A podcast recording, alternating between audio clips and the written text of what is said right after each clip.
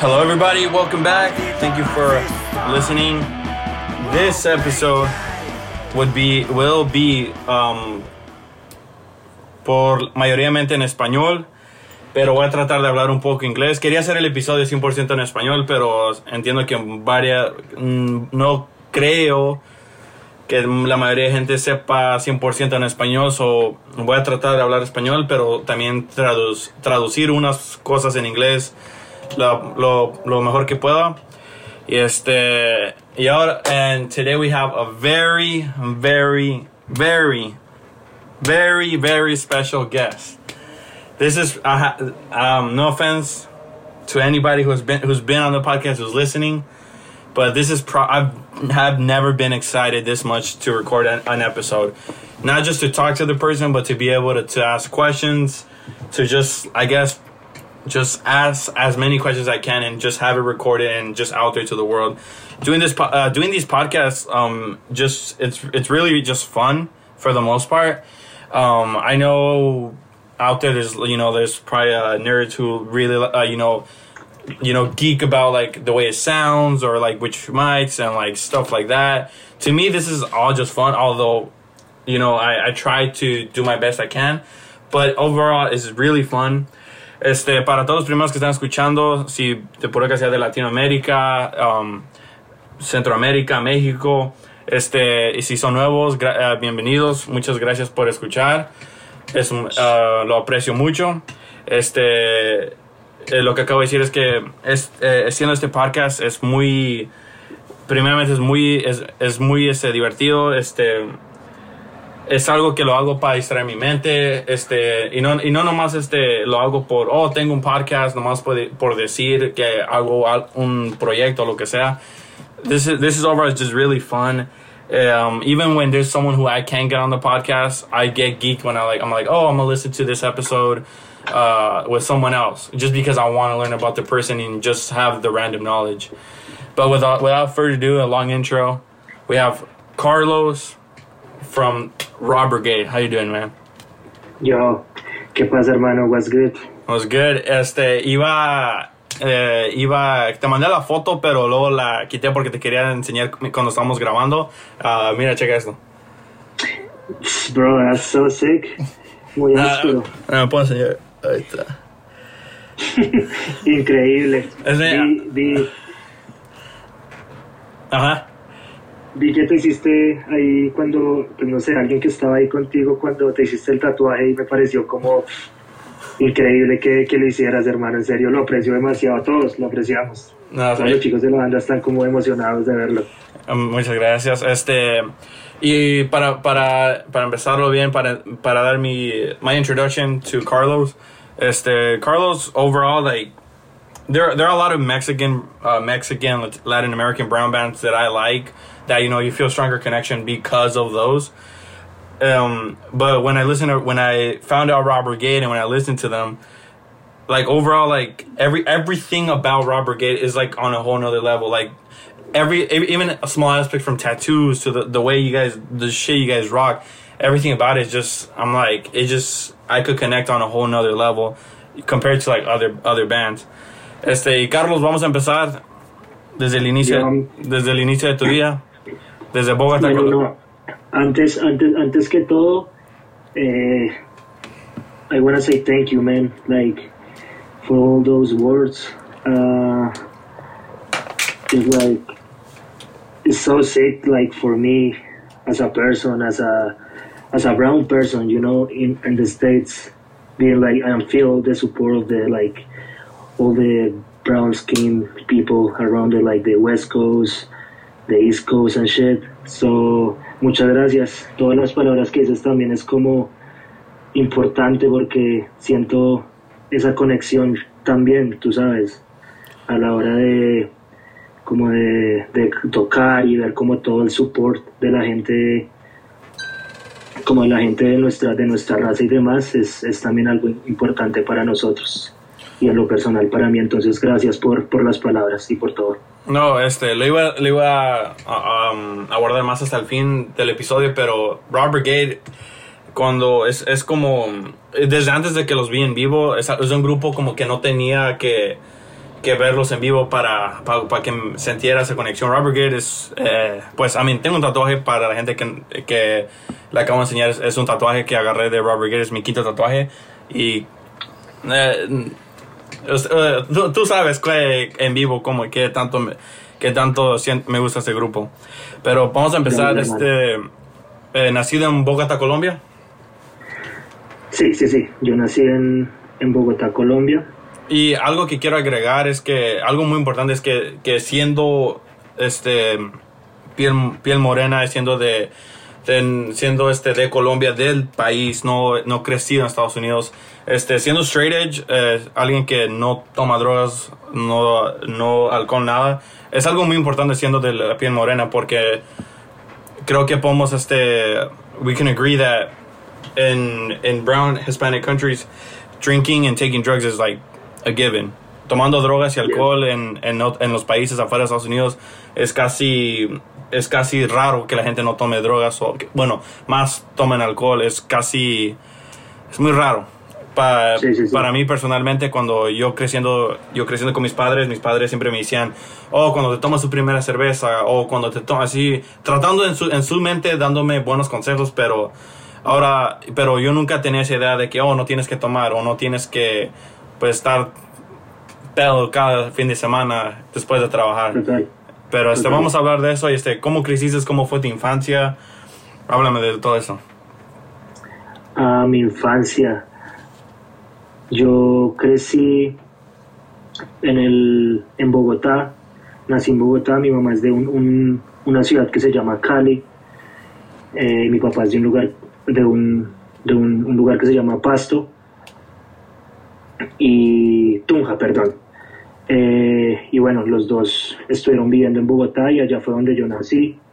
Eh, mi infancia yo la, no sé, la, la, crecí siempre como en las calles prácticamente porque pues era lo que como la gente de, mi generación creció, como sin celular o sin videojuegos, bueno, uno que otro, pero así fue mi infancia en Bogotá. Eh, viví ahí prácticamente toda mi vida hasta que tuve 26 años. Eh, ¿Tienes, tienes 29 ahorita, ¿correcto? Ahorita tengo 29, sí. Y crecer en, en Bogotá es, es, es, una ciudad muy, muy grande, tiene como demasiada cultura, como musical, artística.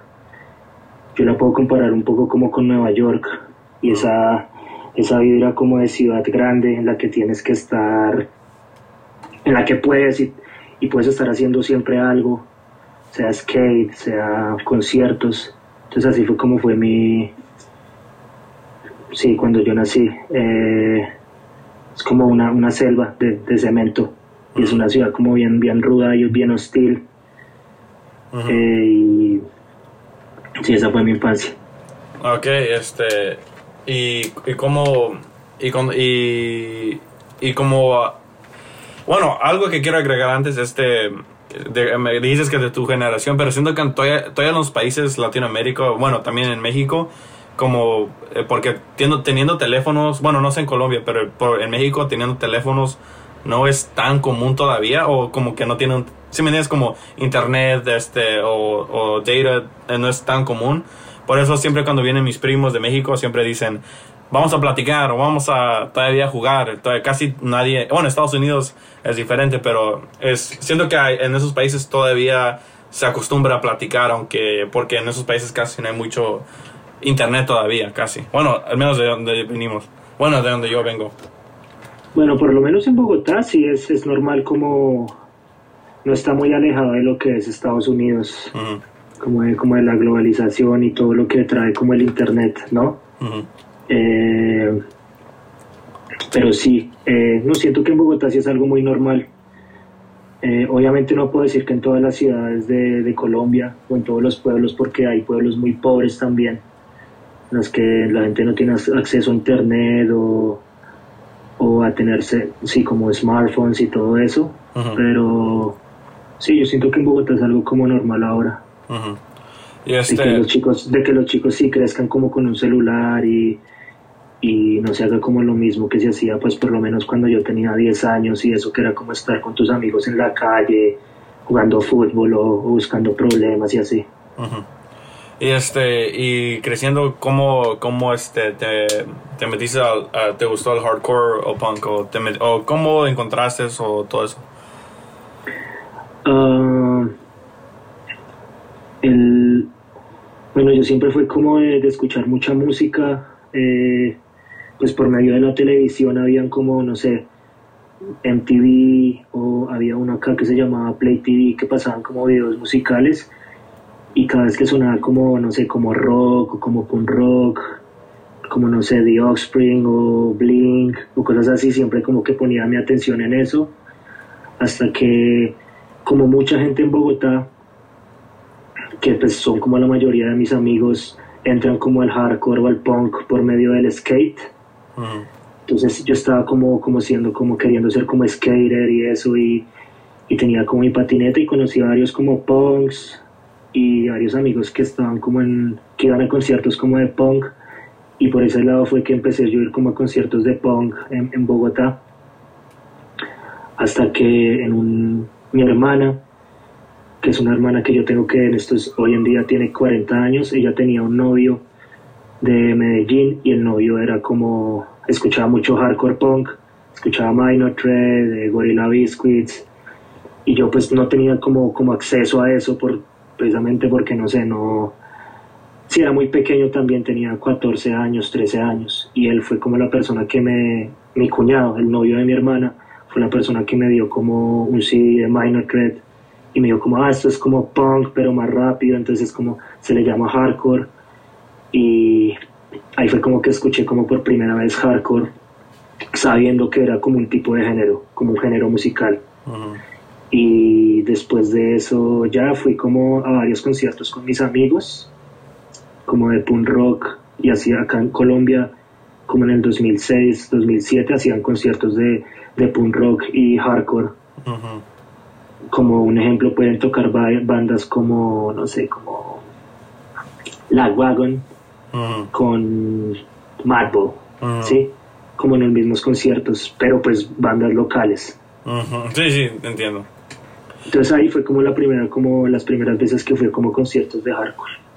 y, no, no sé si eh, también eh, um, para ti, pues, no sé si para ti es lo mismo, pero siendo, siendo latino, la, la familia es un poco más importante, o siento, bueno, en mi opinión, cuando eres latino, tu familia tiene más, como que tiene más un dicho en cómo, cómo creces.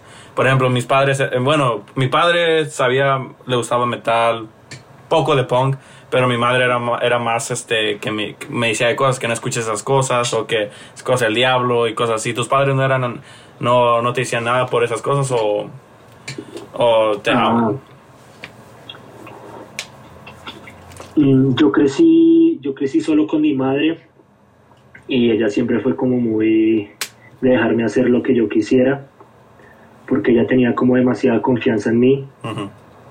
eh, obviamente siempre había como un temor de ella, como de, literalmente, desde que yo tengo 14, 13 años hasta el día de hoy, nunca he estado en mi casa un día completo, porque yo quiera. Siempre me gustaba estar en la calle, estar jangueando, y pues no sé, cuando tú tienes 13 o 12 años, si estás en la calle, siempre está como el riesgo de que alguna mala influencia te dé como no sé, o drogas, o que empieces a agarrar como malos pasos, ¿no? Pero mi mamá siempre como tuvo demasiada confianza en mí y cuando estuve como en el, como le mostré como a mi mamá, como, ay, estoy yendo a conciertos de hardcore y eso, ella, pues obviamente fue como, al ver el mosh pit y demás, fue como, oh, es, es, algo raro y como, oh, no, muy agresivo y demás, pero como que al contarle que yo no consumía drogas y que era como algo más, pues no sé, distinto a como la cultura que se veía en el barrio y demás, pues se emocionó y le gustó. Entonces nunca hubo como ninguna, ninguna como reproche de parte de ella. Mm, ok. Y, y, uh, y, estoy hablando de tus, de tu adolescencia, estamos hablando. ¿Cómo era Colombia en, en esos tiempos? ¿Había mucha delincuencia? Um, ¿Era más calmado?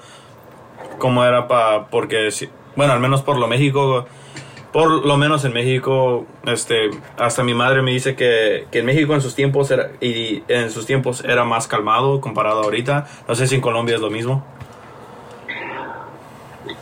Mm, de donde yo soy se considera como, bueno, mucha gente, obviamente si hay gente que esté que nació en Estados Unidos y habla español y está escuchando este podcast, o si hay alguien de, de, América Latina y demás, siempre se sabe que y se cataloga a Colombia como un país peligroso.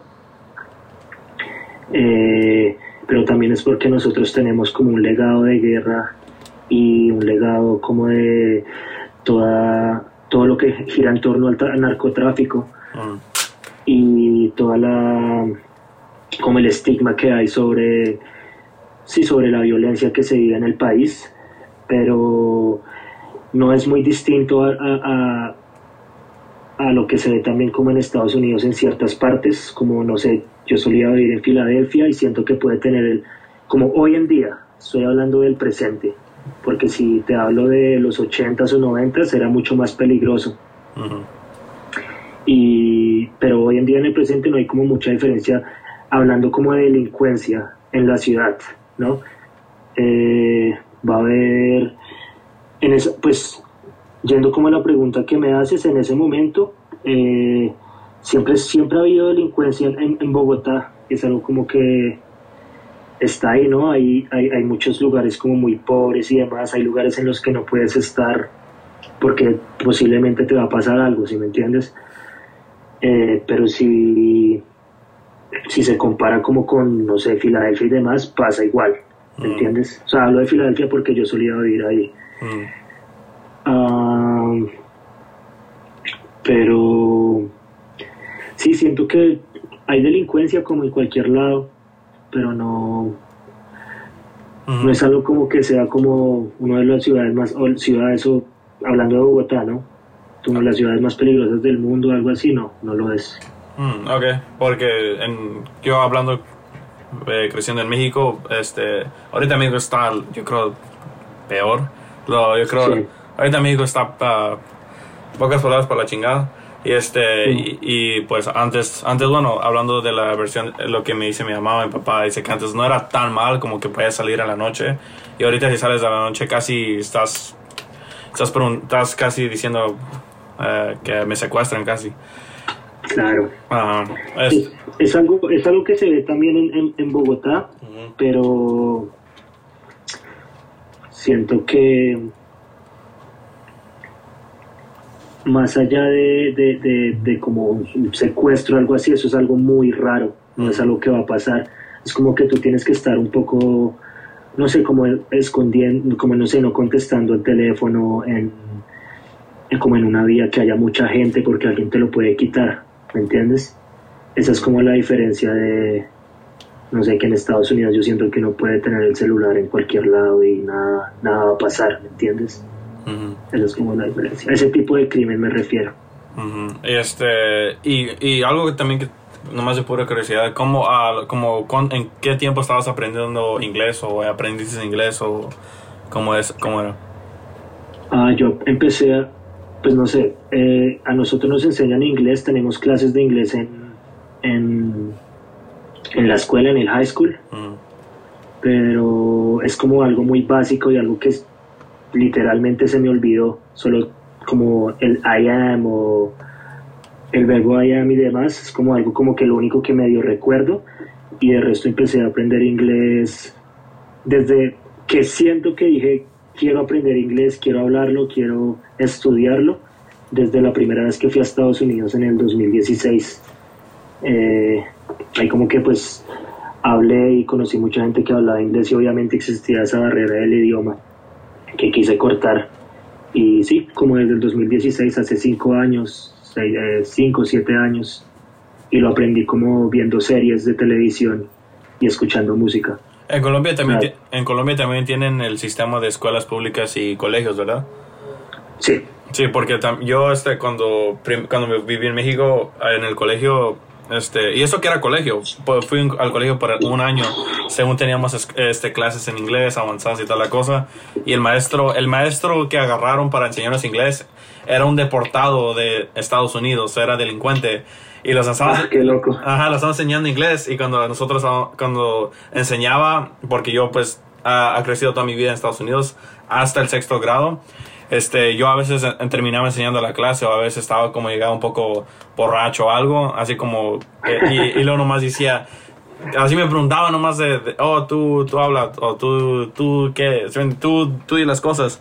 Y, a veces siempre me, ajá, siempre me da risa porque digo, eh, y luego fui a la escuela pública y estaba peor porque no, no me quedé tanto para el siguiente año en la escuela pública, me quedé como más o menos un mes y algo y un mes y algo, ningún día vinieron todos los maestros. Todos los días venía como uno, dos.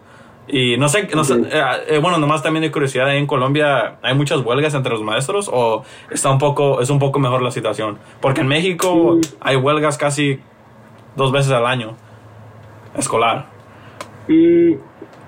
cuando yo, cuando yo estaba en el colegio pasaron varias veces pasaron sí como varias eh, huelgas de maestros y demás, pero no es algo que sea muy común, pero pasan. Y hay, allá en Colombia ahorita este, hay clases, porque ahorita en México no hay, no hay clases. Eh, desde que empezó la pandemia, bueno, ya son como dos años, creo que hasta ahorita están intentando hacer la computadora, pero obviamente pues no, casi como cinco niños van, tienen computadora para, para estudiar. Claro. En Colombia sí, en yo tengo el, el guitarrista de, de, nuestra banda, él es profesor oh. y él dicta clases, él dicta clases de música, tanto presenciales como en internet, mm. eh, pues usando como el, el, ¿cómo se llama? Sí, como el Skype, el... Mm, Zoom o Skype o... El Zoom, Zoom, Zoom. Usando Zoom y demás, pero sí, creo que las cosas se están normalizando. Ah, y, así he estado, así estado, nomás por, por, por, curiosidad, porque yo no sabía hasta que vino, vino mi tía y me dijo que no ha, no ha habido nada de escuela, nada, para, por dos, tres años. Qué loco. Ajá. Pero este. Y, loco. Acá sí, sí, acá eh, ahí ya se está moviendo. Y este. Y, um, ¿Y a los cuántos años empezaste Robert Gate? Um, Rob Brigade empezó en el 2016. ¿2016? ¿Y cuántos años tenías en ese tiempo? Ah, yo tengo 29. ¿Tenías como unos 25, 24?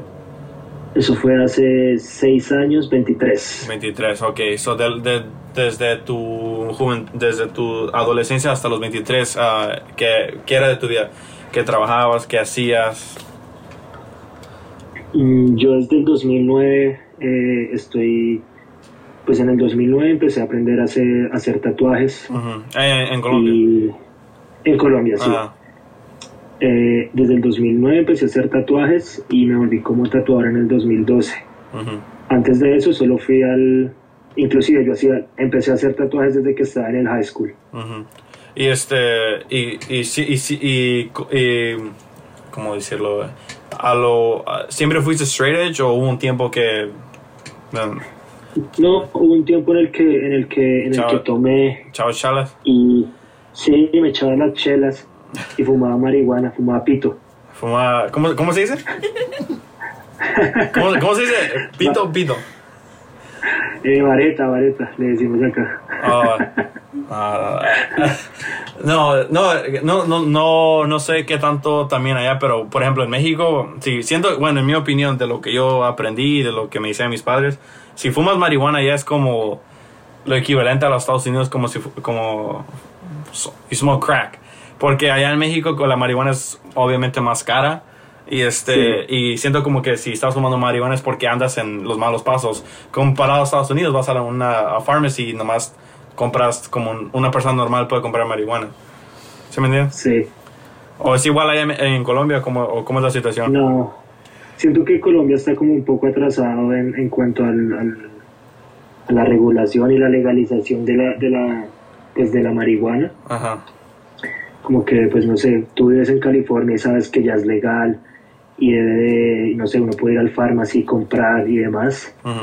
Aquí pues sigue siendo ilegal y la policía, y sí, siempre como, siempre como problema. O sea, no lo, no lo sé yo porque pues obviamente yo no consumo, pero cuando yo era joven y demás, siempre era como, wow, los chicos marihuaneros, eh, ¿sí me entiendes? Ajá. Los del, nos la pasábamos en el parque con mis amigos y era como, éramos como los chicos problema del barrio por estar ahí fumando marihuana y demás, obviamente. Ah, y, y eh, se juntaban todos los rockeros y cholos, vagabundos o lo que sea, o nomás, Sí. o, o nomás eran los rockeros.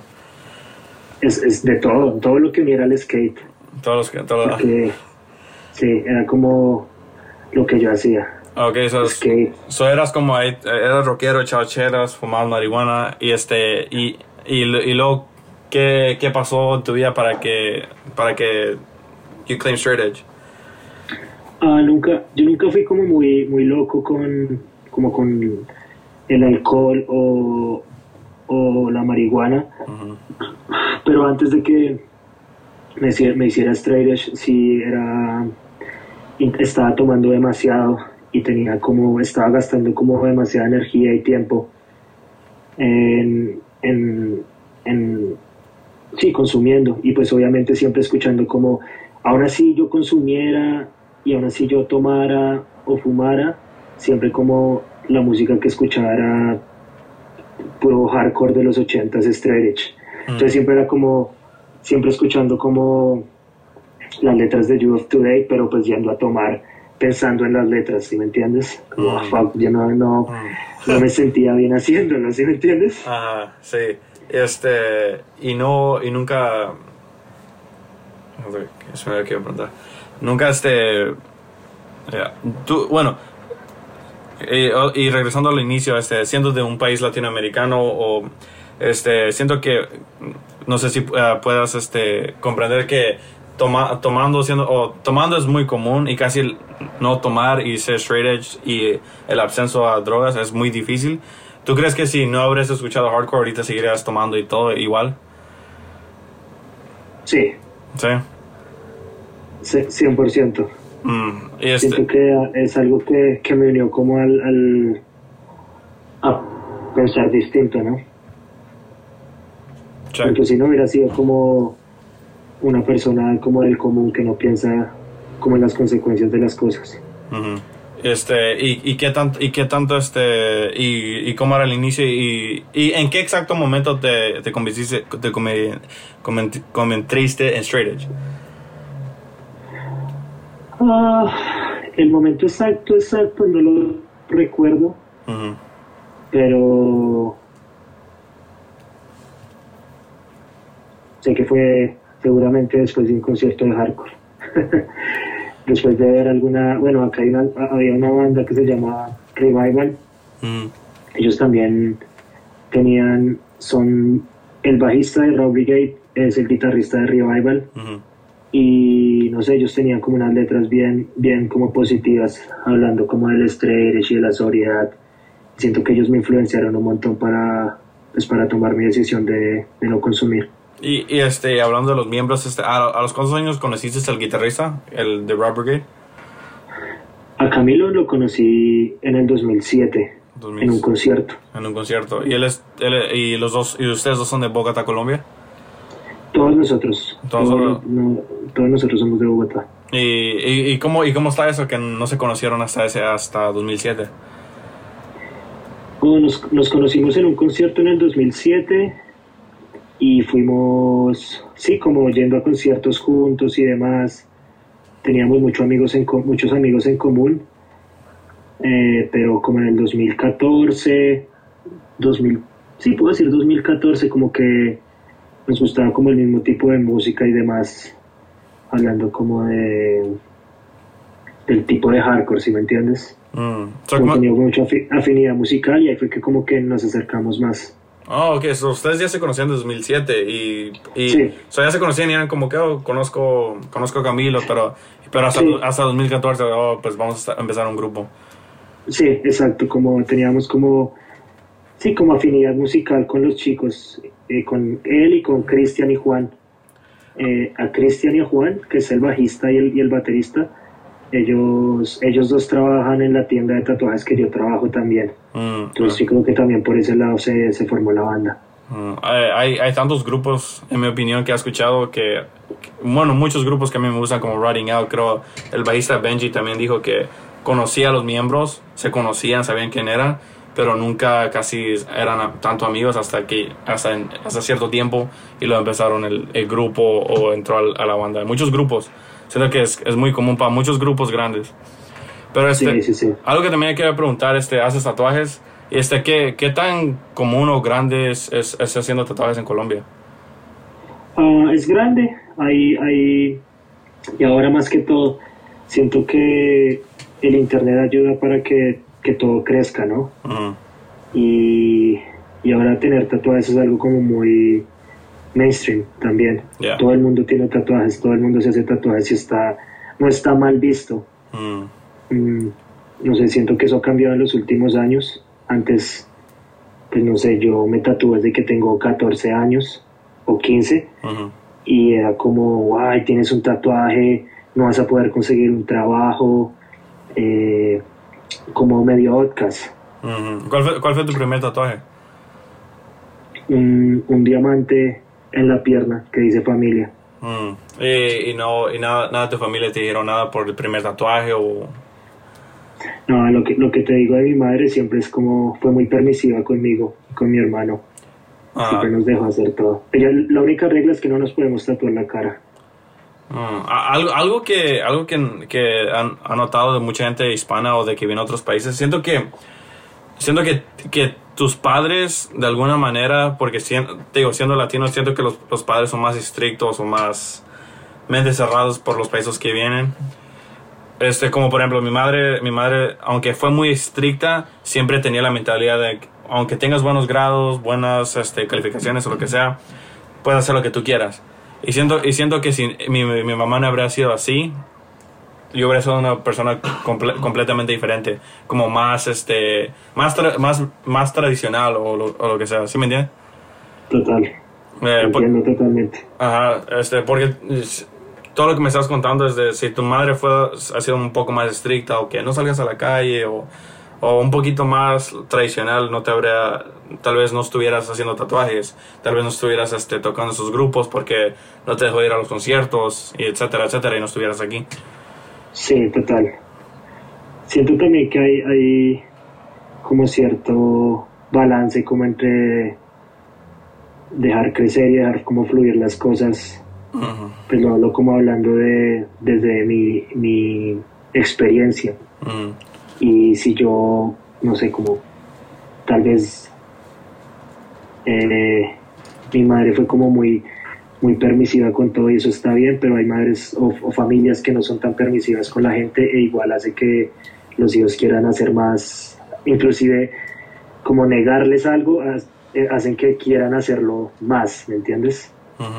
Este, bueno, eh, no sé si tú este, di- digas lo mismo, pero siento que las familias como latinas o mexicanas, lo que sea, este, son más como, como que más con, controlativas. Por ejemplo, la mayoría de mis primos, este, casi no tienen, no, como que no fueron, no les dejaron hacer muchas cosas comparado Sí. a mi mamá, este, como que mm, se, eh, siento que en, en las familias americanas te dejan hacer, te dejan hacer, o este, tú arréglatelas como puedas, ¿sí me entiendes? Pero siento Claro. como mis tías conmigo a veces me dicen, ¿qué vas a hacer? O este, como que necesitan saber, o un poco más preocupativas. Tal vez porque, sí, porque sí. son inmigrantes y este, y vienen a ese país, yo creo que ya tienen como esa, como que siempre están nerviosos, o este, o cómo vas, cómo vas a hacer dinero, cómo vas a agarrar un carro, etcétera, etcétera. Ta- A mí ta- algo- también como por ejemplo mi abuela siempre me dice, ¿cómo te vas a casar? Porque llevo tres años con mi novia. Y siempre me dice, oh, ¿cuándo, cuándo- cuándo te vas a casar? Como cosas así, todo es más tradicional, en mi opinión. No sé, Sí. si, no sé si puede decir lo mismo. Mm, no sé si puede decir lo mismo. Sí, o sea, hay una similitud porque igual hay como un modelo de como de la clásica familia latinoamericana y demás, que si uno la compara con la con la americana o la gringa es algo distinto, ¿no? Ujú. Pero lo que estás lo que estás diciendo se asemeja mucho a lo que a lo que fui fue mi infancia y, y a lo al- al- al- a lo que vivo yo, ¿no? Y lo que viví. Sí, sí, porque pues eh, ah, cuando, cuando yo cuando yo primeramente escuché Robert Gate y luego sabiendo, oh, pues quiénes son estos, pues quién es este grupo y luego vi, lo primero que vi, no vi tu cuenta de Instagram, la, la de tatuajes y me sorprendió mucho porque dije, es como, esa persona es como hace tatuajes, se viste así y, y es inmigrante y es de Colombia. So, y lo primero que se me vino a la mente yo, ¿qué será de su vida? ¿Cómo llegó a este momento? Y luego me sorprende más que no supiste español hasta el 2016. Sí. Este, ok, y llegaste a los Estados Unidos. Y este, y en ese tiempo Robert Gate ya, a, a, a, qué año estuviste en Estados Unidos? Yo me mudé a Estados Unidos en el 2018. 18, soy Robert ah, Gate. Espera, no, en el 2019 y, y la primera vez que Robert Gate tocó en Estados Unidos fue en el 2018. 2018. Entonces yo toqué, nosotros tocamos con la banda en el verano del 2018 y en el invierno del 2019, en enero, yo me mudé a Estados Unidos. Ok, este, ¿y cuál, cuál, qué fueron unas cosas que te motivaron a muerte para Estados Unidos?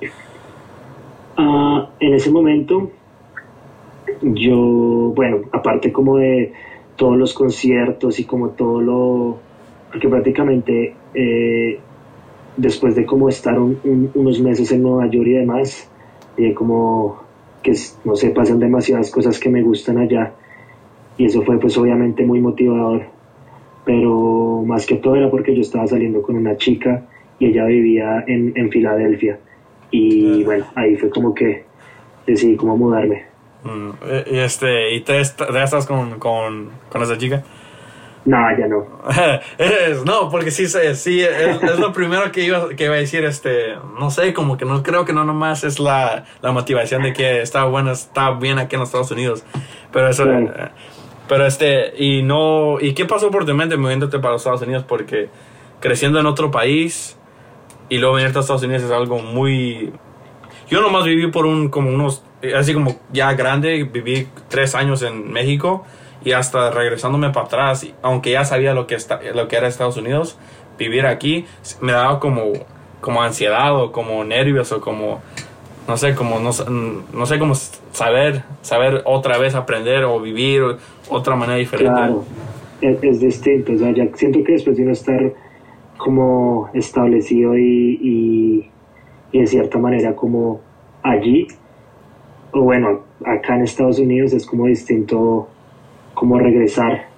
Es por lo menos esa es como mi, mi, mi experiencia. Y lo que, lo que dices es como... Mm, no sé, yo ya tenía como demasiados amigos y tenía como, como la manera de, de poder trabajar y demás en, aquí, entonces como que fue, sí, fue como más allá como un reto y como algo que, siento que iba a aprender mucho a la hora de moverme, que me iba a hacer como crecer tanto como artista, también como, no sé, tipo estar yo en Estados Unidos ayudó un montón a la banda porque puedo conocer gente para, no sé, sea tocar, o sea que, no sé, si me entiendes, como estar como ya como tal en la escena hardcore de, de Estados Unidos, como que hace fácil para la banda para poder venir y demás. Entonces eso fue como algo que también como que me motivó. Ok, este, y pero e, ese siento que es lo que me estás diciendo es un poco más como viniendo a Estados Unidos. ¿Y cómo, cómo te sentías dejando Colombia? Como, eh, eh, como eh, explícame, quiero saber, quiero saber los que están escuchando ese sentimiento de dejar, de dejar este, tu mamá, dejar donde creciste en pocas palabras, todo, es, explica.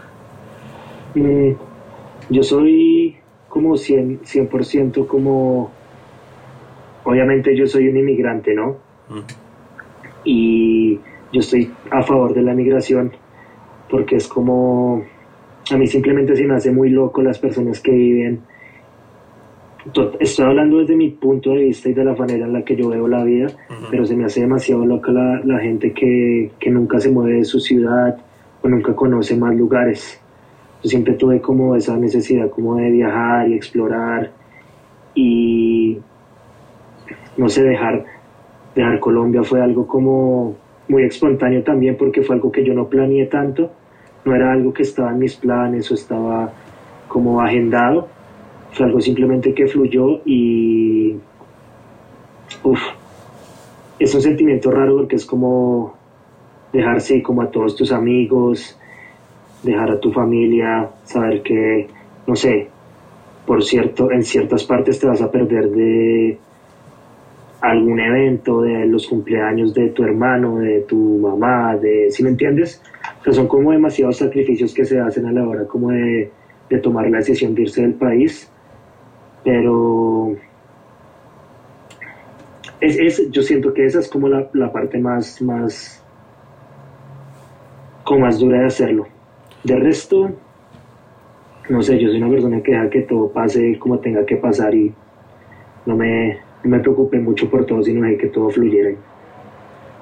Y por suerte todo ha salido bien. Este, y, y, puedes ser eh, honesto conmigo si quieres, podemos cortar esa parte. Pero este, pero este, tú, ¿qué, ¿qué, tanto bien, qué tan, qué tan bien vivías allá en Colombia? Eh, sea honesto conmigo, te digo, si, si quieres cortar esa parte está bien. Pero, sé que, eh, eh, pero quiero que seas con esto conmigo porque siento que la respuesta correcta, la correcta o la bien es que decir, oh, pues Estados Unidos está bien, está bonito y quiero irme para allá. Pero eh, siendo alguien que, que, que me regresé, nací en México, viví en Estados Unidos, me regresé a México cuando era un niño y, y decir, y, y mis padres dijeron, no, está bien feo vivir aquí, tenemos que regresarnos para Estados Unidos, bueno, por lo menos mi madre, este quiero que, que, tan difícil estabas viviendo en esos tiempos de dinero. Mira. O, o, o, puede decir que estabas viviendo bien o cómo era. Te voy, a explicar cómo es todo, ¿sí? Sencillo. Eh, en Estados Unidos las cosas son muy fáciles. Hablo de, de, conseguir y de, de cómo crecer, mm. sea económicamente o sea como un artista sea como una banda. Eh, te voy a poner el ejemplo haciéndolo como, como, como banda y no como artista. Nosotros, digamos, el, el sueldo mínimo en Colombia son, ponle, creo que son 250 dólares, ¿sí? Y que son como, haciendo el exchange y demás, son como mil dólares trabajando, no sé, seis, días a la semana durante ocho horas.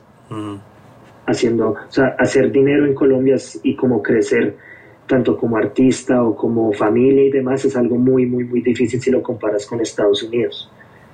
Eh, en mi caso, no sé, siendo, siendo una banda, en Estados Unidos las bandas pueden hacer tours y pueden hacer como lo suficiente, el suficiente dinero para no sé, poder pagar su renta, llegar a la casa. Si es una banda como, no sé, que vende, que vende buena mercancía o que tiene shows como grandes que les pueden pagar. En Colombia ese tipo de cosas son imposibles porque el dinero es muy... La, situación económica es difícil. O sea, la, economía del país no está tan estable como en Estados Unidos.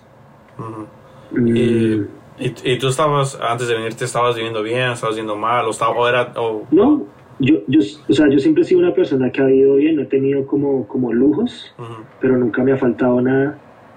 Eh, pero más que todo es por el, todo el trabajo que hizo mi madre, ¿no? Eh, no, soy como una persona de estrato medio acá en Colombia. Mm, pero no sé, si lo comparo como con como, como la facilidad que tengo en Estados Unidos para trabajar y la cantidad de dinero que hago, obviamente no hay, no hay punto de comparación. Es por eso que tanta gente quiere ir a trabajar allá, ¿no? Y quiere y hace todo pues para poder estar allá en Estados Unidos trabajando inclusive sin, sin papeles y demás. Y, y, ahora para hablar un poco más de Robert Gate, este, cuando eh, el grupo empezó en 2016 y luego te, te mudaste en 2019, nunca hubo plática de parar el grupo de o, siempre ustedes sabían que el grupo iba a continuar pase lo que pase. Mm, nosotros tocamos en el 2018 en, por primera vez allá y nos fue demasiado bien como como banda como toda la reacción que tuvo la gente frente a nuestro show y lo que nosotros hicimos y después de regresar de ese tour a Colombia, pues porque todos regresamos, eh, fue como demasiado como motivante y solo queríamos como seguir trabajando en la banda y hacer que la banda creciera. Y lo que te digo, cuando yo me mudé fue como una razón más para, para poder seguir, ¿sí? Porque antes ya es, era más fácil para, no sé, si teníamos que pagar no por tres pasajes, sino por uno, eh, para ir a tocar a Estados Unidos y demás, que era como un público que también como, como le gustó la banda pues, cuando lo hicimos por primera vez, ¿no? Eh, siento que los, los estadounidenses y la gente como de la escena hardcore de Estados Unidos son como muy consentidos frente a, a, las, a las bandas, como frente al, al, tipo de música que les gusta. Ellos nunca apoyan ninguna banda extranjera, a no ser, por ahí de vez en cuando apoyan como algo de England, mm. de UK o algo así, pero es porque sienten como la, no sé, algún tipo de similitud, ya sea por el lenguaje y demás, pero si no es una banda como de Latinoamérica o de Europa, Italia o qué sé yo, de México, lo que sea, no, nunca lo apoyan. Y porque tienen como todo, si me entiendes, tienen las mejores bandas o las bandas que son más conocidas, tienen los conciertos allí. Es como que no les interesa tanto, eh, bueno, escuchar otro tipo como de, bandas de afuera. Y, al que, y a la hora pues que nosotros fuimos y ver como que fuimos bien recibidos y demás, solo nos dio como moral para poder seguir haciéndolo y nunca pensamos como en parar la banda, sino antes más, más, como más motivos para poder hacer tours y demás. Voy a conectar todo lo que tú dijiste y sí, tienes mucha razón. Eh, este, bueno, así como lo que me acabo de decir antes de que en Estados Unidos se puede hacer más, con, se puede conseguir más, este, siendo aunque igual con la música, este, puedes hacer, puedes yo ahorita puedo empezar un grupo rápido, si me entiendes, puedo, puedo que alguien traiga guitarra, una computadora, todo está y no tan fácil como en otros países. Y este, y es algo que sí, es algo que, entiendo, porque aquí es tan fácil empezar un grupo con que tengas lo básico de que, de que hay, hay, ya, por ejemplo, aquí hay tantos grupos que es tan fácil que, que cada specific sound, por ejemplo, este, si es el heavy hardcore, todos esos grupos están tocando juntos. Si el, es punk hardcore, todos esos grupos están tocando juntos. Si es este hardcore más metal, todos esos grupos están tocando juntos. Porque hay tantos grupos, porque es tan fácil. Y algo que he notado en México, en Colombia, bueno, en Latinoamérica es que eh, ponen todo junto, porque no, no, no, no tienen tan, no hay tantos grupos para que ah, haya uno de metal, haya uno de punk. Este, ¿cómo se llama el grupo que que toca el, el tiempo paso originalmente? Eh, exigencia. Exigencia. Exigencia, la otra vez ese, cuando estaba tatuando ese, me enseñó, me enseñó Luis. Y este, Exigencia tiene canciones punk, tiene canciones hardcore como Madball, Agnostic sí. y luego tienen canciones así pues rápidas. Y siempre, ¿me entiendes? Como, como aquí en Estados Unidos, aquí son esos que son, ahí están como cinco, cinco diferentes grupos. Sí. Y este, y, y, y es algo que entiendo, que, que Sí, porque como Robert Gate, que, es, que Robert Gate tiene. Robert Gate tiene unas partes que son puro punk, son puro como street punk casi. Sí. El, el eh, y, algo que quiero decir también es que siento, en mi opinión, el, el verdadero punk es lo, punk latino. Total. Sí, porque siento que es, es, es, lo más, este, lo más básico, pero lo más, has the most anger. Robert Gate tam, yeah, también. Gracias, sí. Sí, es verdad, ya lo que dices, como que hacer una banda y empezar una banda en, Estados Unidos, no sé, es muy raro porque todos los que, ah, por lo menos muchos de mis amigos son el guitarrista de una banda y también el baterista y el bajista de otra, porque todos, no sé si desde high school, que tienen interés por la música y les enseñan a tocar batería, les enseñan a tocar guitarra y todos el que sabe tocar guitarra de alguna manera sabe tocar bajo o batería. Mm. Eh, como pasa con, no sé, Jeff, que él toca el bajo con nosotros y a veces la batería, él toca en Not Man Out. Eh, entonces, y también como la, la facilidad de poder como eh, ensayar en, en su basement, si me entiendes? Como en, en, los sótanos y demás. Acá nosotros no tenemos como eso, nosotros tenemos que ir a salas de ensayo, después de trabajar, porque no es algo como que uno tenga mucho tiempo libre tampoco, porque siempre hay que trabajar para poder sobrevivir y demás, ¿no?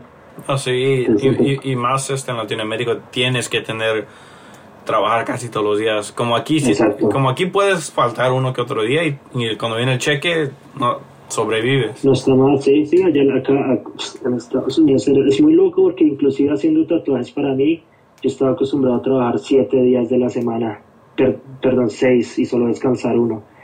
Y así, allá en Estados Unidos la gente, los tatuadores solo trabajan cuatro o tres. Yo soy como, wow, qué loco. Ahorita estás en Colombia o México. Yeah, Colombia, Estados Unidos. En Colombia. Hoy regresaste por un, para visitar. Sí, sí, sí, estuve acá visitando y, y voy a, a regresar a, a Estados Unidos mañana. Mm, ok. ¿Y qué hora, qué hora es en Colombia entonces? Las 10, faltan 10 para las 10. Oh, ok. Yo, yo, yo, yo hablando pensando que estás en, Estados Unidos ahorita. Ah, Ok, este, y quiero, quiero traer, este, hablar de unas canciones de Robert Gate que, este, que Mm. escuché. Y este, Understand, este, esa canción, eh, creo al último dices, o cerca del último, dices, maldito racista. Y quiero, Sí. quiero que tú me expliques la canción como si no, nunca la hubiera escuchado.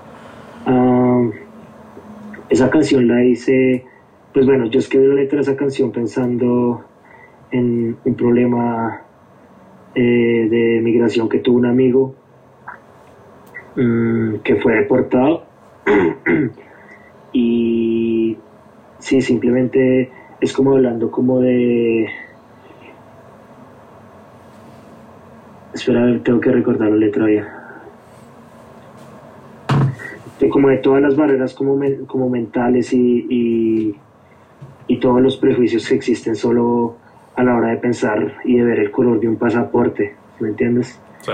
Eh, tú estás en, en, en, en la fila de inmigración a la hora de llegar a Estados Unidos y nomás con, con que tú tengas un pasaporte azul, no importa si tú eres blanco o, o moreno o negro, a la hora de que tú tengas como nuestro pasaporte es café y es, como si ves un, alguien con un pasaporte azul sabes que no va a tener ningún tipo de problema a la hora de cruzar la, la, el, el borde migratorio.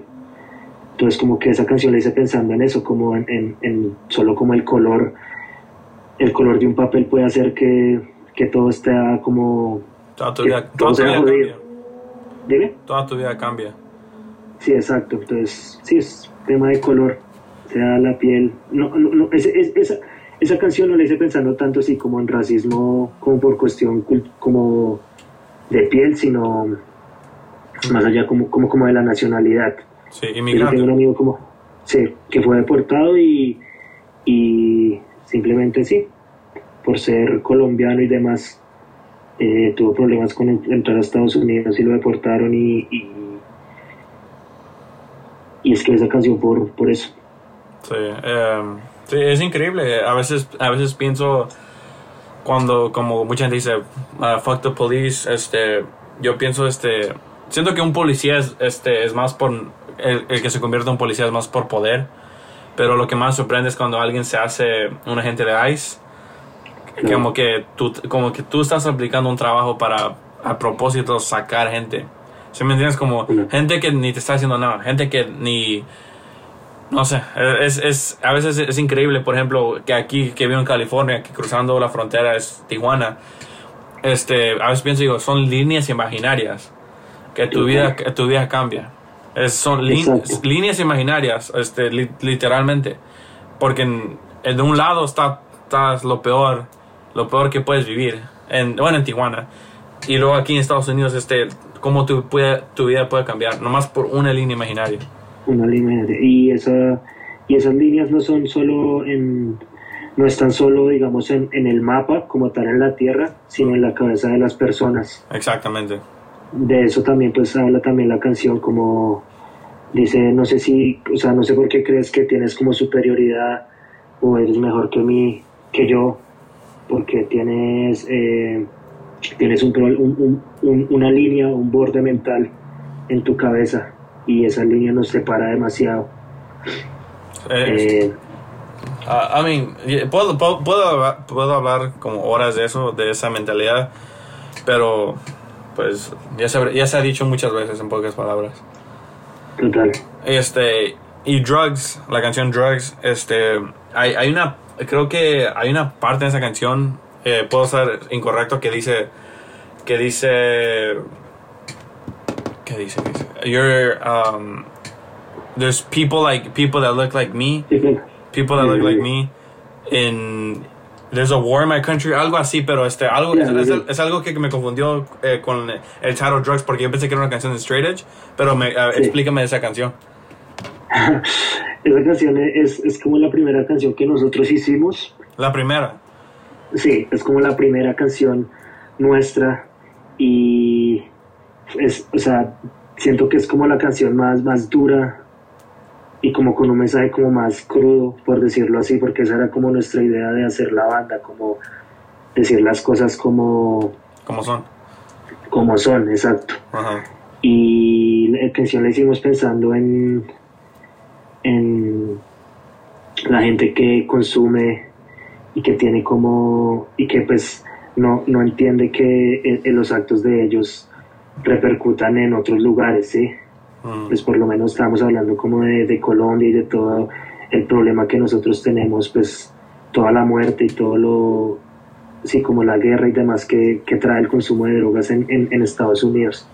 También le hicimos como pensando en, en gringos que se drogan y gracias a ellos hay como muerte y destrucción en, en, nuestro país. Eh, eh, no, es, es, increíble, pero... Es una letra como que también es como... Tiene como dos caras, ¿no? Porque también lo que decimos es, es, es, es duro y puede que mucha gente esté de acuerdo, pero hay otra gente que no. Sí, porque, eh, sí, entiendo, porque de una manera puedo decir lo que, oh, este, por ejemplo, una gente gringa aquí en Estados Unidos o que está escuchando diga, no, pues este, no es mi culpa, yo no quiero drogas o algo así, pero, en, pero, pero es la verdad. Sí, y pues, se puede decir igual con México, todo, los gringos eh, se drogan más este, con, con dinero más rápido. Y, Exacto. Sí. Y, fue, fue más como, como el hecho de, como empezamos la banda y fue como, bueno, cómo van a ser las letras, eh, somos Stray pero no queremos decir como, ah, eh, I have this conviction o like cualquier cosa como mainstream, uh como no mainstream, sino como classic straight lyrics. Ya, yeah, típico, Ya, entonces como dijimos, como bueno, nosotros somos colombianos, eh, vamos a, a cagarnos en, el gringo consumidor. no, pues, no, pues, este, son, son, son, cosas que, porque obviamente tengo amigos gringos ya que escucho hardcore, pero a veces digo, hay tantas cosas que, así como cosas como esas que me pongo a veces a pensar. Digo, ah, y, cosas típicas, por ejemplo, como ropa. A veces eh, creo que es dickies, eh, que a veces digo, no manches, eh, aquí cortan los dickies así como si fuera cualquier cosa y, y en, son hechos Honduras. Y a veces me pongo a pensar todas las cosas. O por ejemplo, yo cuando trabajé fábricas, puro inmigrante, puro inmigrante. Y más en California es pura inmigrante moreno. Este.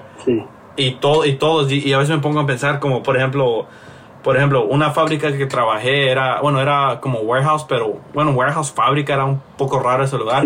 Que hace cuenta, por ejemplo, Forever 21, eh, un, ejemplo, Forever 21 va a mandar este, ropa a tres locaciones, pero necesitaban un lugar donde guardar sus cosas. Pero hace cuenta, HM, todas, todas esas marcas, se hace cuenta, se hace cuenta, mandaban tanta ropa a veces que, que se ponían donde sean porque eran tantas ropas, tantas cajas de ropa que las dos warehouse que los dos warehouse y, eh, que era que estaban era bien difícil de, de, moverte. A veces, por ejemplo, te decían, saca seis cajas de, esta, de este código. No podías moverte. A veces, este, y, no, y, no, y ni te daban recursos para que, una, un, un forklift, un pallet jack. A veces decían, ¿sabes qué? Esa persona está usando el pallet jack, tú bríncate esa caja y sácala como puedas. Ya estás tú en medio de un montón de cajas tratando de sacar, casi te estás ahogando. Suena increíble porque son nomás cajas, pero así como a veces me pongo a pensar como cuando voy a Forever Chain bueno, ahora digo, no manches, nomás para que ellos guarden esas cajas en un lugar mientras alguien las recoge, todo lo que un inmigrante tiene que hacer nomás para sacar esas cajas. Y es y nomás sacar la caja. Eh, estamos hablando que esas, esas, esa ropa está hecha en lugares pobres, donde gente donde gente pues les pagan poquito para, porque, para que aquí en Estados Sí. Unidos la ropa sea así. La gente que usa en TikTok, ok, saca esa camisa. ¿Me entiendes? Rápido y aquí se hace, se hace, se hace tan barato para que aquí sea más barato en los Estados Unidos. Sí, sí, sí, total. Sí, es como que cada... Todo, todo tiene un trasfondo, ¿no? Sí, a- y a veces, no, a veces es... ah, ahorita, gra- gracias este, por el hardcore, no trabajo en fábrica, pero a veces me pongo a pensar digo, yo trabajo, yo trabajo en fábrica americana y como la chinga que te dan para, para, para sacar un producto, este, donde trabajo ahorita, este, a veces requiere que pienses como que, oh, quiero que hacemos esto, so, uh, tú mismo como que tiene tiene que aprender el foco cómo hacerlo. Yo estoy, Sí. yo estoy acostumbrado a estar en la fábrica donde estás en chingo, donde rápido, rápido, sácala, sácala. Por ejemplo, en un tiempo también trabajé en una fábrica de pan y, este, y el pan caliente ven- salía y hace cuenta cuando bajaba, se iba a bajar al piso. So, tú rápido tenías que sacar y estaba caliente, lo agarrabas, sas, sas, sas, rápido. Y no, y no, te- y no tenía la... No, en pocas palabras, no, no, no necesitabas tener un cerebro para hacerlo, nomás con que uses tus manos y lo hagas rápido. Y a veces me Sí, pongo sí, a pensar sí. en esas cosas, digo, cómo... No, es, es increíble cómo, y eso es en tierra americana, cómo no me puedo imaginar en los países extranjeros. Claro, total, total. Sí, lo que te digo, todo tiene ahí como un trasfondo y algo que uno no entiende a la hora de, ya sea así, comprar unas zapatillas o... Y además uno nunca piensa en la, lo que hay detrás de todo, ¿no? Sí, sí. Entonces esa fue, eso es prácticamente lo que, lo que, de lo que se habla la canción. Solo que pues lo hicimos como, más como por un, una cuestión como de fuck you. Como, ah, fuck you, y, y si, si eres consumidor nos los cagamos en ti. Y este, y, la- y una de las letras más importantes que he escuchado en, en un tiempo, Nobody cares if you die or if you lose someone. Explícame, Sí. yo ya he escuchado la canción un montón de veces, pero para todos los que están escuchando, explica la canción. Ah, esa Terrorist. canción habla de eh, como la, la época como de que hubo demasiado terrorismo en, en, en Colombia eh, y, y sí habla como de una, una, una, una, una realidad que vivieron nuestros padres y que bueno y que mucha gente en este país lo sigue viviendo pero no en las ciudades pasa que en, en, en los 80s y 90s eh, existía demasiado terrorismo dentro de Bogotá y Medellín y bueno, todas las ciudades de Colombia porque son las ciudades como grandes, ¿no? Y había guerra y la, la guerra como que se vio reflejada en las ciudades y nuestros padres y demás vieron como demasiados como sustos de como de bombas y demás.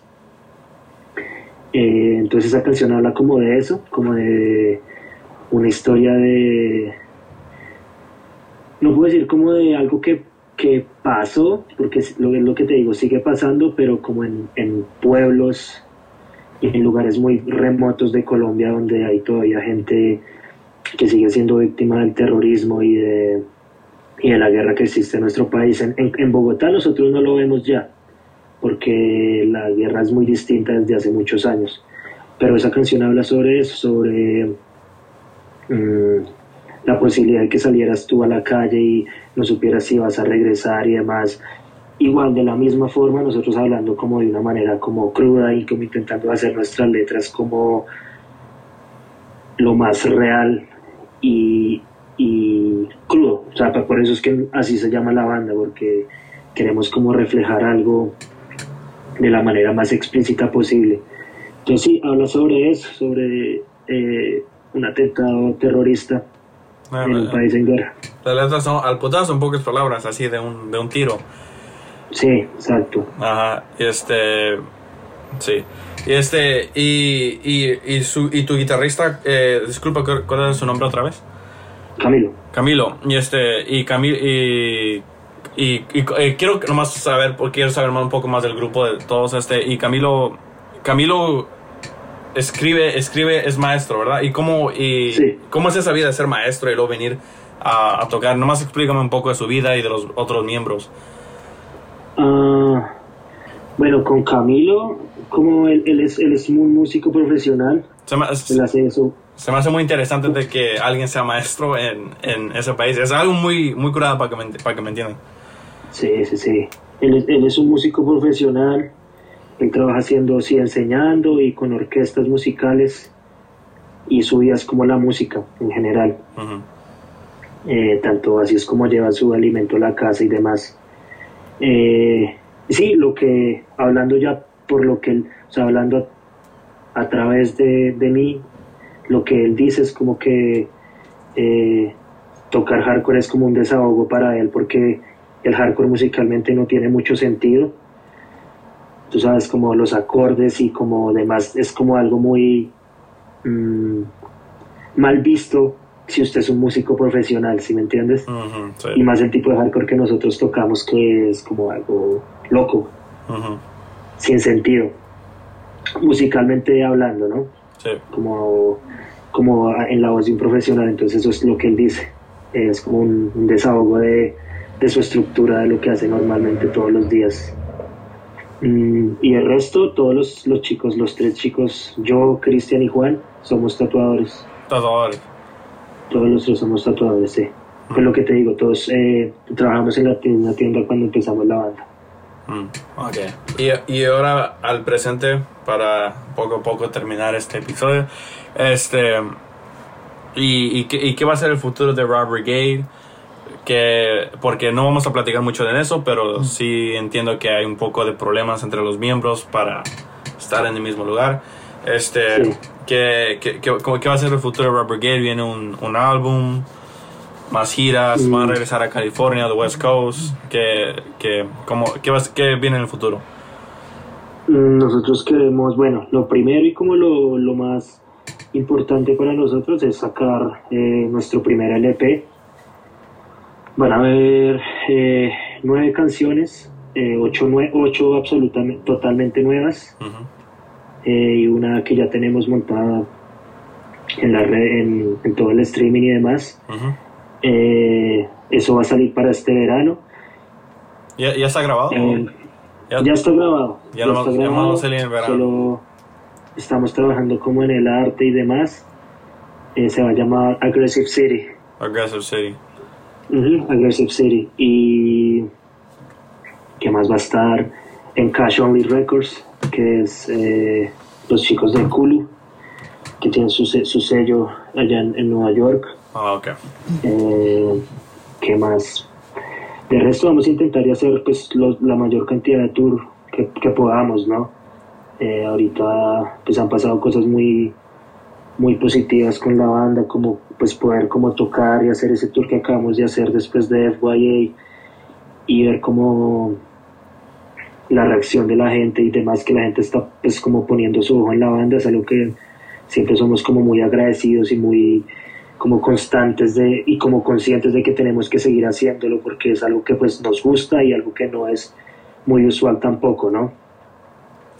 No sé, todos nosotros hemos tenido como bandas y demás y esta es como la primera vez que podemos decir como wow, podemos hacer un tour con la tranquilidad de que de que sabemos que va a haber gente en los conciertos y gente nos va a apoyar. Mm, Entonces, sí, estamos intentando hacer eh, un full US en, en agosto o, y vamos a ir a Europa también en, en junio. A Europa.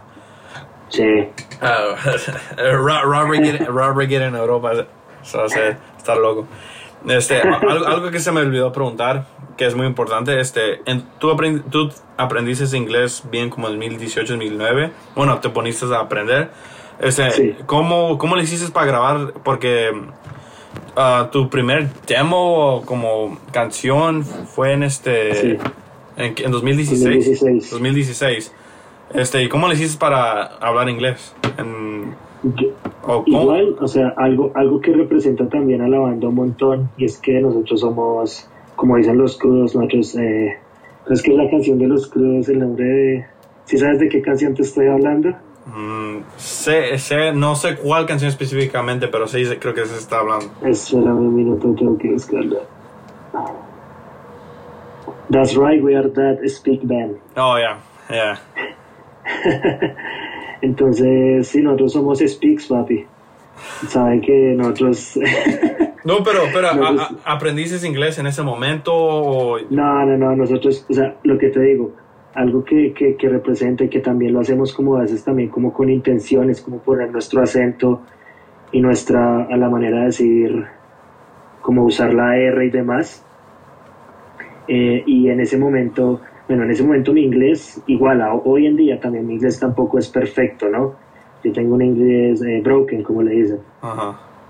Eh, y lo que hicimos fue escribir las letras en español y luego alguien nos las tradujo. Oh. En, alguien nos las tradujo. Camilo es como el que, el que mejor sabe inglés en la banda entonces como que entre los dos hicimos como las letras como pensando como en eso, como una manera como fácil de poder simplificarlas y poder cantarlas. Y nada, yo las leí lo mejor que pude. wow, wow. eso es increíble porque, porque sí está, tu inglés es, es muy bueno para, para, para, decir que nunca no hablabas inglés ni nada, lo practicabas, no, es, no es nada mal, no es nada mal para nada. Igual fue muy, difícil también. No, sí, sí bueno, lo que me está diciendo se nota el esfuerzo, el esfuerzo es sí, era, era, era, era, demasiado difícil como algunas, durante la grabación, como me tocaba repetir muchas, muchas líneas porque era, era muy difícil de, de cantarlas y que se escuchara correctamente.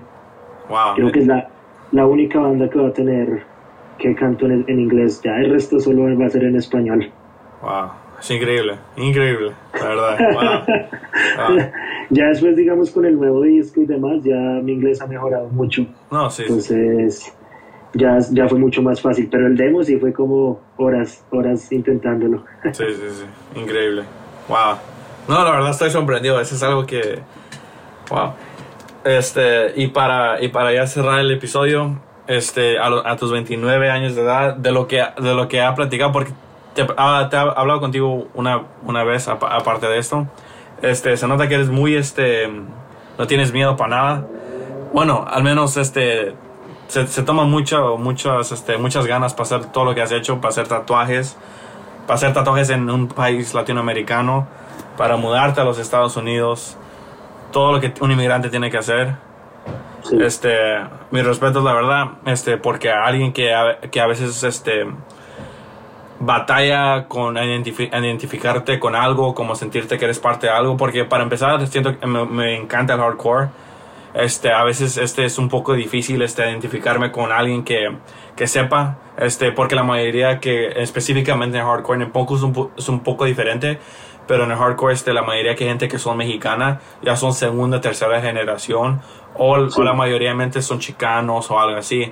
So, este, a veces yo digo, este, yo soy este, me considero un poco más paisa. Bueno, no soy paisa, pero un poco más paisa que, la, que, tu, este, que la normalidad.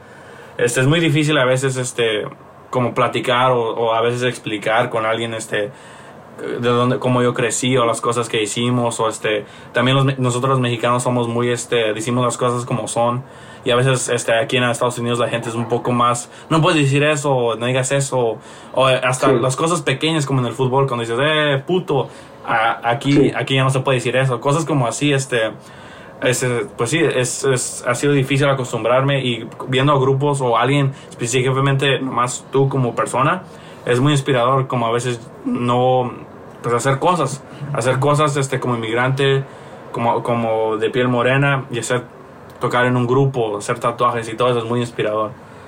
Gracias, gracias.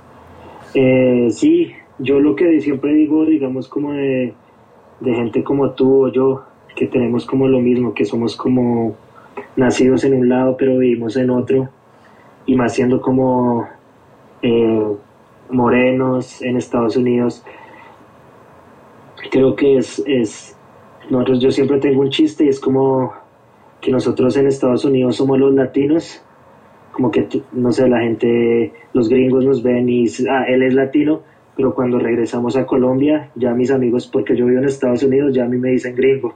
No. Entonces ya no. no, sí, sí, sí. Como para los latinos somos el gringo ahora y para los gringos siempre vamos a ser latinos. No, sí, sí.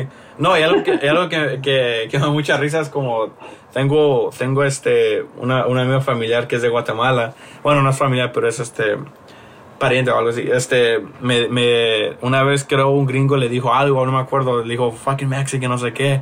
Y le dice, oh no, yo soy, yo soy I'm, I'm Guatemalan, yo soy guatemalteco. Y, le, y, el gringo como que dijo, ¿qué es eso? Como, como que, como que es tan, la tanta ignorancia que yo creo, y, mm, no, no, no, no se sorprendió si mucho gringo que nunca está alrededor de otra gente este, yo creo piensa que todos son mexicanos o todos son de una, una cosa. Viven en una burbuja. Ajá.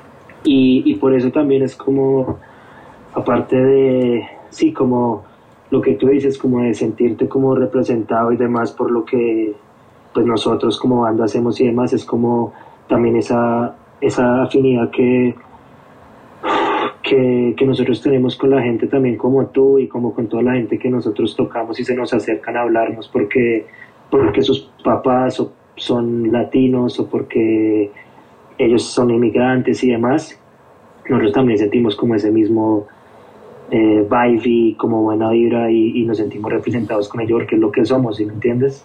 eh, es algo que, sí, como que... Eh, mucha gente blanca no va a entender, si me entiendes, no entiende como el contexto, ni como el sacrificio, ni como porque simplemente crecieron su vida de una manera eh, privilegiada. Y como me imagino que pues por eso también es que obviamente la gente nos, la gente pues como latina y inmigrante nos apoya porque entienden como el contexto de donde nosotros venimos, así sean chicanos o sean segunda o tercera generación, saben que por lo que sus papás y demás atraviesan y lo que ellos mismos atraviesan, sí, solo por el hecho de ser inmigrantes o de ser de piel morena y demás. Entonces eso siempre es como algo recíproco, algo que, se, que, es, que regresamos cada vez que alguien nos dice cosas como esas. Sí. Una pregunta, ustedes qué significa el nombre Robert y por qué lo, lo hicieron así? Uh, cuando nosotros hicimos la banda, queríamos eh, sonar, o sea, queríamos hacer la banda lo más 80 que se pueda, ¿no? Y empezamos a buscar como nombres como, como nos, nos inspiramos mucho como en, como en Bones Brigade, mm. como el, el dijimos como ah, que tenga la palabra brigade, debe ser, suena de una, no, nos lleva como a los 80s y 70s, que es como lo, lo que nosotros intentamos. Y, y buscamos como una palabra para poder poner en, en, al lado del brigade, ¿no? Y al decir raw, lo que hacemos es eso, como intentar de hacer raw. Bueno, raw en español es crudo. Eh, y crudeza es algo, sí, algo como, como lo que es, straightforward. Sí, entonces eso es lo que, así es, eso es lo que significa, como la manera más, más raw, más straightforward de decir las cosas. Ahí está. Este, y muchas, muchas gracias este, por tomar tu tiempo. Y pues sí, este, Robert Gate va a ser, yo creo, uno de esos grupos que, pues, que nunca en mi memoria siempre va, a, ser, va a ser especial. Este, muchas gracias por tomar tu tiempo. Y, este, y sí, gracias, Carlos. Hermano, gracias a ti por la invitación y por el buen rato, la pasamos bien. sí. También gracias por sí, por, por estar ahí en los conciertos de California y demás, y todo el apoyo de, que, nos, que, nos, que nos has dado, y el interés en nosotros, y en serio lo apreciamos. Se quedaron hasta el final de la, de la, de la entrevista, quiero pues darles las gracias pues por tomar el tiempo, y si usted ha tenido como eh, la oportunidad como de ver a Rob Brigade en vivo, sea en Bogotá, sea en Medellín, sea en Estados Unidos, en El Salvador, eh, quiero darles las gracias pues por el apoyo y el amor que nos han dado eh, como banda. De verdad que es algo que, que, nosotros como nos llena el corazón y nos, nos hace como demasiado feliz. Eh, también si eres como una persona que latina, inmigrante, primera, segunda, tercera generación y hablas español y estás en Estados Unidos, quiero que sí, que sepas que nuestra banda es algo que es algo para usted y algo que sí que es pensado como en, nuestro tipo de gente y en lo que nosotros somos y lo que como el, respeto que nosotros merecemos tanto en nuestra escena como tanto en este país y demás. Entonces, gracias. Y nos veremos pronto. Alright. Thank you everybody for listening. Gracias por toda la gente que es nueva. Este. Gracias. Thank you.